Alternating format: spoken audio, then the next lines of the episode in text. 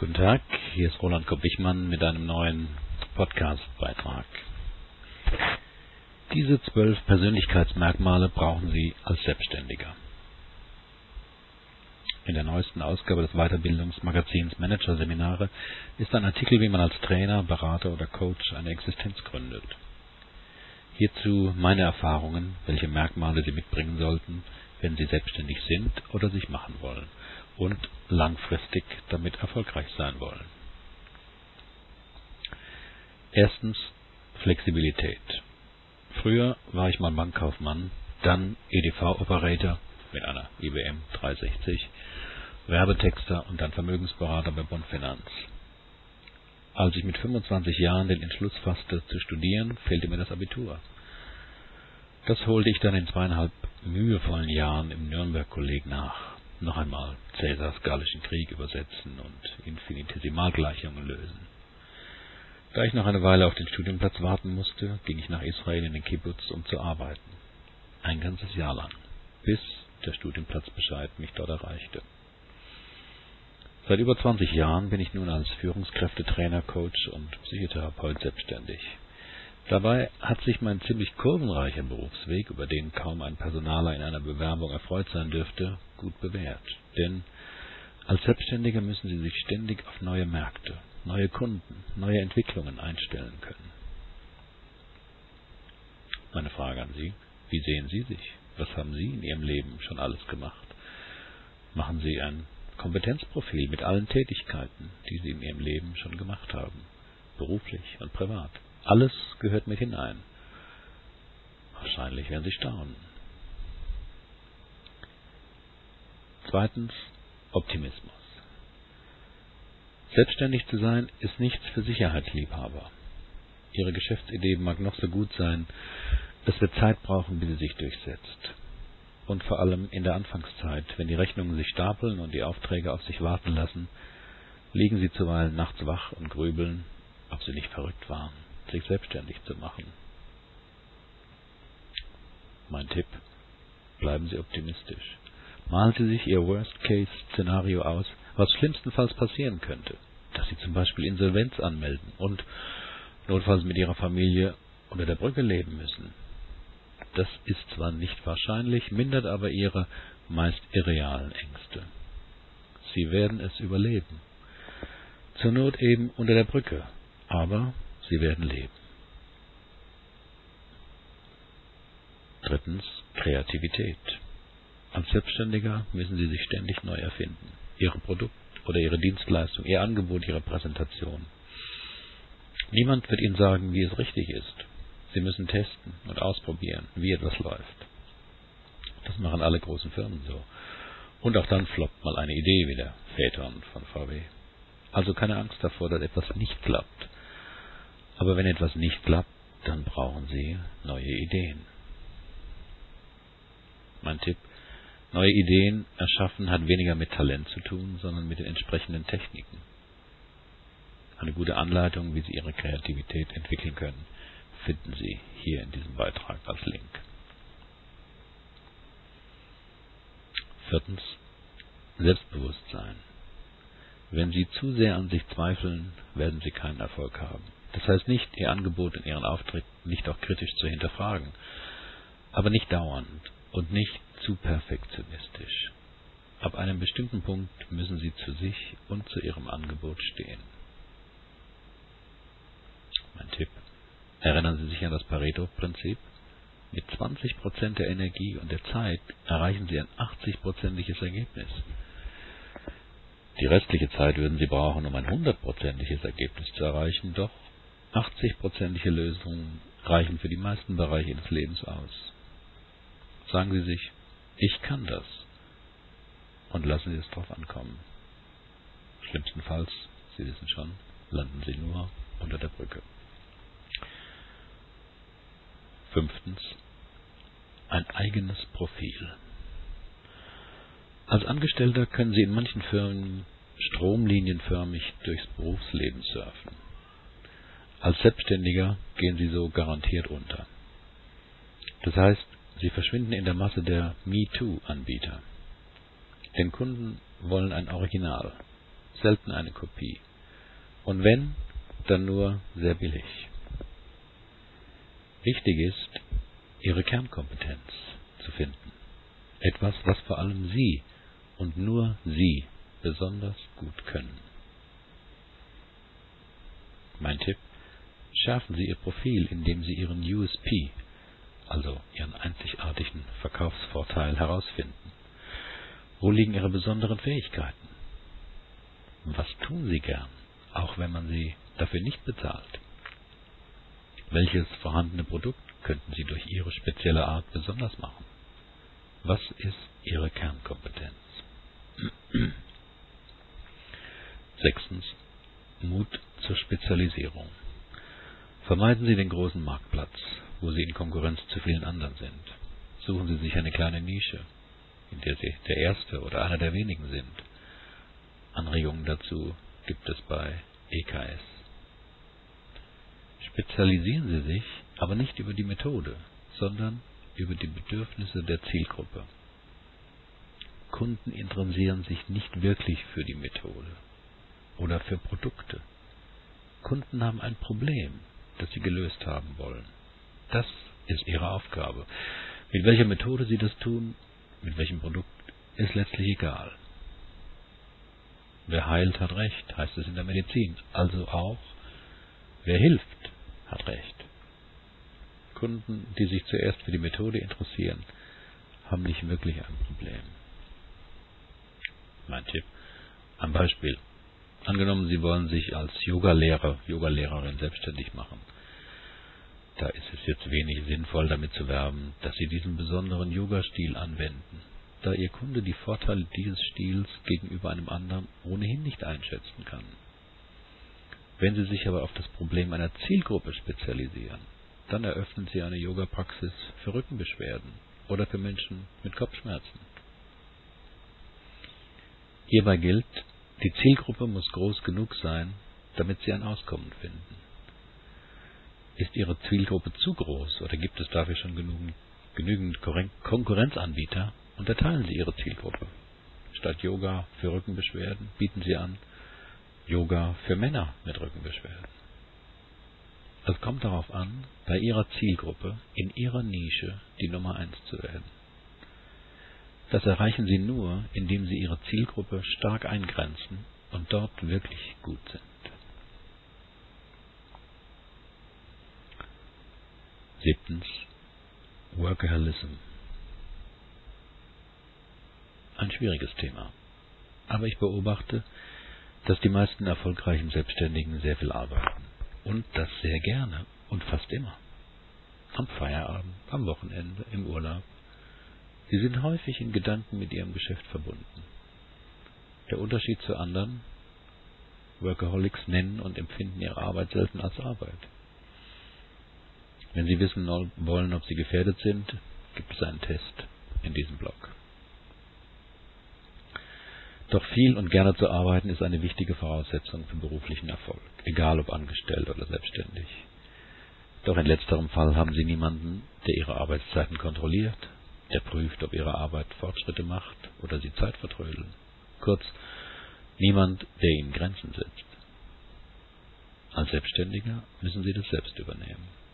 Also ihren Tag gut einteilen, ihre Termine einhalten und so weiter. Als Workaholic haben sie da viele Vorteile, da sie kaum anders leben können. Mein Tipp, es geht mir hier nicht darum, die Gefahren zu verharmlosen. Workaholics sollten auf die richtige Balance achten. Warnsignale des Körpers und der Familie ernst nehmen und darauf ähnlich schnell und professionell reagieren wie auf die Signale von Kunden. Achtens. Niederlagenresistenz. Es gibt das schöne Wort, ein Selbstständiger ist ein Mensch, der es ablehnt, acht Stunden unter jemandem zu arbeiten, um als Selbstständiger zwölf Stunden zu arbeiten. Wenn als Angestellter Ihr Chef oder ein Kunde Sie schlecht behandelt, können Sie zu Ihrem Kollegen gehen und ihm Ihr Leid klagen. Sie können, wenn es dick kommt, sogar zum Betriebsrat gehen. Als Selbstständiger können Sie wenig jammern. Niemand wird Ihnen wirklich zuhören. Nehmen Sie deshalb Niederlagen nicht persönlich. sondern sehen Sie es pragmatisch, nämlich, dass Ihr Angebot und die Wünsche des Kunden nicht kompatibel waren. Das heißt, es passte nicht zusammen. Sonst nichts. Sie müssen nicht alle Kunden glücklich machen. Die meisten schon, aber eben nicht alle. Das Konzept der Inkompatibilität hilft Ihnen auch, Nieder Niederlagen besser wegzustecken. Zum Beispiel, wenn Ihr größter Kunde wegen 3,50 Euro zu einem anderen Anbieter wechselt. Oder weil er plötzlich eine doppelt so gute Qualität will und das zum halben Preis. Das brauchen Sie dann nicht als Niederlage interpretieren, sondern als Zeichen der Inkompatibilität zwischen Ihrem Kunden und Ihnen. Niemand ist schuld. Wenn Ihr PC und Ihr Drucker nicht kompatibel sind, ist es nicht die Schuld des PCs oder des Druckers. Beide sind okay, nur in der Zusammenarbeit passen sie nicht zusammen. Mit einem anderen Gerät funktionieren beide. Meine Erfahrung. Als nach Jahren der Zusammenarbeit mir zwei Trainingsinstitute kündigten, war ich in den ersten Tagen wie gelähmt. Neben den finanziellen Nöten, indem ich das überraschende Ende der Kooperation brachte, plagte ich mich mit Grübeleien. Was hatte ich falsch gemacht? Was stimmte nicht an meinem Arbeitsansatz? Was hatte ich übersehen? Wie hätte ich es verhindern können? Solche Überlegungen mögen eine Weile sinnvoll sein, um den eigenen Beitrag zu einer Situation zu klären. Aber wirklich gerettet aus dem depressiven Tal der Kränkung und Täuschung brachte mich der Gedanke, wir passten einfach nicht zueinander. Die gegenseitigen Erwartungen und Vorstellungen waren zu weit auseinander, waren nicht kompatibel. Darauf folgte eine längere produktive Denkpause, in der ich mich damit auseinandersetzte, wie denn meine Erwartungen und Vorstellungen bezogen auf meine Arbeit genau aussehen und wie ich sie realisieren könnte. Die Konsequenz war immer eine Schärfung meines eigenen Profils und die Entwicklung eines neuen Angebots.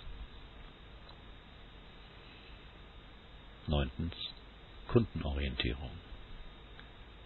Ich bin immer wieder verwundert und verärgert, was ich zu diesem Thema erlebe.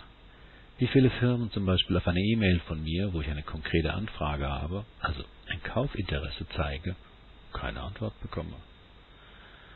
Das passiert mir bei kleinen und bei großen Firmen.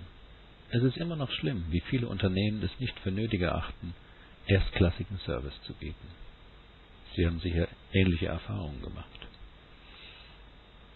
Machen Sie das besser. Seien Sie gnadenlos kundenorientiert und Sie werden Erfolg haben. Denn auf diesem Gebiet haben Sie immer weniger Konkurrenten. Bieten Sie einfach etwas oder deutlich mehr als andere Anbieter. Machen Sie sich viele Gedanken, welchen notwendigen und zusätzlichen Service Sie bieten können.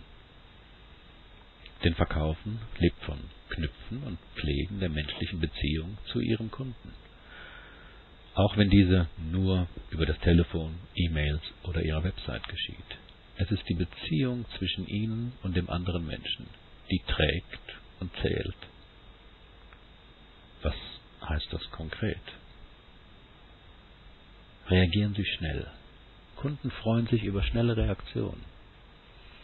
Wenn Sie in einem Gespräch an jemand eine Frage richten, erwarten Sie eine Antwort in ein paar Sekunden, nicht nach zehn Minuten. Ihr Kontakt mit Kunden auf die Entfernung ist mit einem Gespräch vergleichbar. Je schneller Sie reagieren, umso mehr fühlt sich der Kunde wahrgenommen, respektiert und wertgeschätzt. Reagieren Sie freundlich. Auch hier können Sie gegen Mitbewerber ungeheuer punkten, da es vielen Menschen in Deutschland schwerfällt, freundlich zu sein. Lächeln Sie am Telefon, dann klingt Ihre Stimme automatisch freundlich. Auch wenn Sie einen Kundenwunsch nicht erfüllen können oder wollen, reagieren Sie freundlich. Nehmen Sie Ihrem Kunden Arbeit ab. Wenn ein Interessent sich für ein Seminar von mir interessiert, kann er sich auf vielen Unterseiten meiner Homepage über meinen Arbeitseinsatz, meine Philosophie und meinen Werdegang informieren. Viele andere Seminaranbieter schreiben über ein Zweitagesseminar drei Zeilen nichtssagender Floskeln und über sich selbst den Namen und die Berufsbezeichnung. Die Seminarbeschreibung bei mir kann man sich herunterladen. Er, sie kann nachlesen, wie andere Seminarteilnehmer dieses Seminar bewertet haben. Er kann meine Seminarräume, das Haus und die Umgebung auf Fotos sehen. Er findet über Google Maps die Adresse und kann über den Routenplaner prüfen, wie weit die Fahrt ist. Wenn er mit der Bahn fahren möchte, findet er den Link dazu. Wenn er ein Seminar buchen möchte, kann er sich ein entsprechendes Formular herunterladen und als E-Mail-Anhang an mich senden oder ausdrucken und als Fax an mich senden. Er kann sich aber auch online über ein Formular anmelden. Auf der Website empfehle ich ihm Hotels, die in der Nähe meiner Seminarräume liegen. Die Hoteladressen sind mit dem jeweiligen Hotel verlinkt, etc. Eine Woche vor Seminarbeginn bekommt er eine Wegskizze und ein Blatt zur Einstimmung auf das Seminarthema per Mail zugeschickt. All das ist nicht notwendig und müsste ich nicht vorab liefern. Aber alle diese Dinge beschäftigen einen potenziellen Interessenten für ein Seminar. Da ich das weiß, versuche ich ihm, ihm versuche ich ihm so viele Fragen wie möglich zu beantworten und die meisten organisatorischen Dinge abzunehmen, so dass er sich umsorgt fühlt und ihm die Entscheidung für ein Seminar bei mir so leicht wie möglich fällt. Das ist der Sinn guten Services. Bieten Sie Zusatznutzen. Jeder Mensch freut sich, wenn er etwas geschenkt bekommt, wenn das Geschenk etwas ist, mit dem er etwas anfangen kann. Bei meinen Seminaren ist das ein kostenloses Telefoncoaching nach dem Seminar, das der Teilnehmer in Anspruch nehmen kann, wenn er oder sie das will. Dieser Blog mit vielen Beiträgen und Tipps ist ein weiteres Geschenk im Sinne eines Zusatznutzens. Zehntens. Internetaufgeschlossenheit. Die Einkaufsgewohnheiten haben sich in den letzten Jahren dramatisch verändert. Ohne Internet läuft fast nichts mehr. Das heißt, Sie müssen sich in diese Materie einarbeiten und diese sehr gut beherrschen. Konkret heißt das, Sie müssen Bescheid wissen über Websites, E-Mails, Blogs und Postcards, Postka Podcasts, Entschuldigung, etc. Denn das sind die idealen Instrumente, um der Welt mitzuteilen, dass es sie gibt und was sie anzubieten haben. Selbst wenn Sie ein physisches Produkt haben und das in einem realen Ladengeschäft verkaufen wollen, brauchen Sie die Unterstützung durch das Internet. Ich persönlich plädiere dafür, dass Sie sich dabei möglichst unabhängig von Fachleuten wie Webmastern, Entschuldigung, machen. Mittlerweile gibt es genug Programme für Website-Gestaltung. Alle meine Websites sind zum Beispiel mit Fusion von NetObjects gemacht. Für einen Weblog gibt es gute kostenlose Programme, zum Beispiel WordPress. Ebenso, wenn Sie Podcasts produzieren wollen. Wenn Sie mal nicht weiter wissen, gibt es im Internet genügend Foren von Benutzern, die sich sehr gut auskennen und Ihnen Ihre Fragen beantworten. Elftens. Kontaktstärke. Das chinesische Sprichwort gilt immer noch. Wer ein Geschäft eröffnen will, muss freundlich sein. Denn wenn Sie selbstständig sind, müssen Sie sich Ihre Arbeit erst besorgen. Sie können ein noch so gutes Produkt oder eine Dienstleistung haben. Sie müssen Kunden dafür interessieren. Dazu ist es notwendig, dass Sie Kontakt zu möglichen Interessenten knüpfen und pflegen. Im Vertrieb heißt das, Sie müssen Akquise betreiben. Aus meiner Zeit als Baufinanzvertreter und später als Vertriebstrainer für große Firmen weiß ich, dass es vielen Menschen schwerfällt, sein Produkt, seine Dienstleistung fremden Menschen anzubieten, hat viel damit zu tun, sich selbst anzubieten, weil man in der Regel mit seinem Produkt innerlich identifiziert ist. Lehnt jetzt ein Interessent mein Angebot ab, kann es gut sein, dass ich diese Ablehnung persönlich nehme. Zwar lehnt er nur mein Produkt ab, aber ich fühle mich abgelehnt. Das ist der Grund, warum viele Menschen Akquise vermeiden, sogar professionelle Verkäufer, und es am liebsten haben, wenn eben der Interessent zu einem kommt oder anruft und etwas will. Mein Tipp. Trainieren Sie Ihre Kontaktstärke. Gehen Sie auf Menschen zu. Stellen Sie Fragen. Fast alle Menschen antworten, wenn man ihnen eine Frage stellt. Und wer fragt, der führt das Gespräch. Knüpfen Sie Kontakte. Rufen Sie am Telefon zeitnah zurück. Halten Sie Kontakt zu Kunden über E-Mail, Newsletter oder einen Blog. Und vor allem nehmen Sie Ablehnung nicht persönlich. Als Vertriebstrainer einer großen italienischen Automarke, ich nenne nicht den Namen, bin ich zur Kaltakquise oft mit Verkäufern in ein Industriegebiet gefahren. Nicht um dort Autos zu verkaufen, sondern um neue Kontakte zu knüpfen. Von zehn Besuchen hatten fünf keine Zeit oder man kam nicht an der Sekretärin vorbei. Mit dreien konnte man im Schnitt ein Gespräch von fünf Minuten führen und erfuhr, wie viele Autos sie haben, wann wieder eine Neuanschaffung ansteht und ob sie sich vorstellen können, einen italienischen Lieferwagen zu kaufen. Mit zwei Menschen war es meist ein halbstündiges Gespräch, da ein konkreter Bedarf anstand.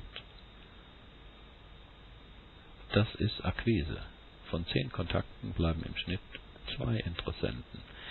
Das ist die durchschnittliche Rate. Die anderen acht wollen im Moment nicht. Aber die lehnen sie nicht ab. Sie, die sind nur jetzt nicht an ihrem Produkt interessiert. Kontrollieren Sie Ihre Angst vor Ablehnung und knüpfen Sie trotzdem Kontakte.